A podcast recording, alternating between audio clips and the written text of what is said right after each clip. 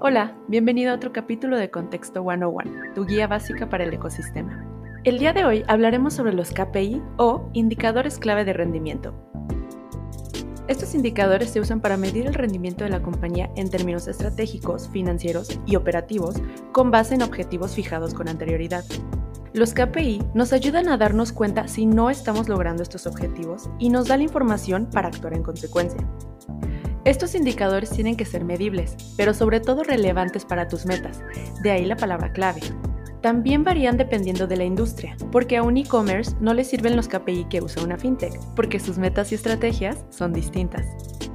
Los KPI nos ayudan a traducir los datos duros para que se puedan analizar más fácilmente. Algunos ejemplos de KPI pueden ser el número de visitas en un sitio web o la tasa de retención de clientes. Esas fueron las bases de los KPI o indicadores clave de rendimiento.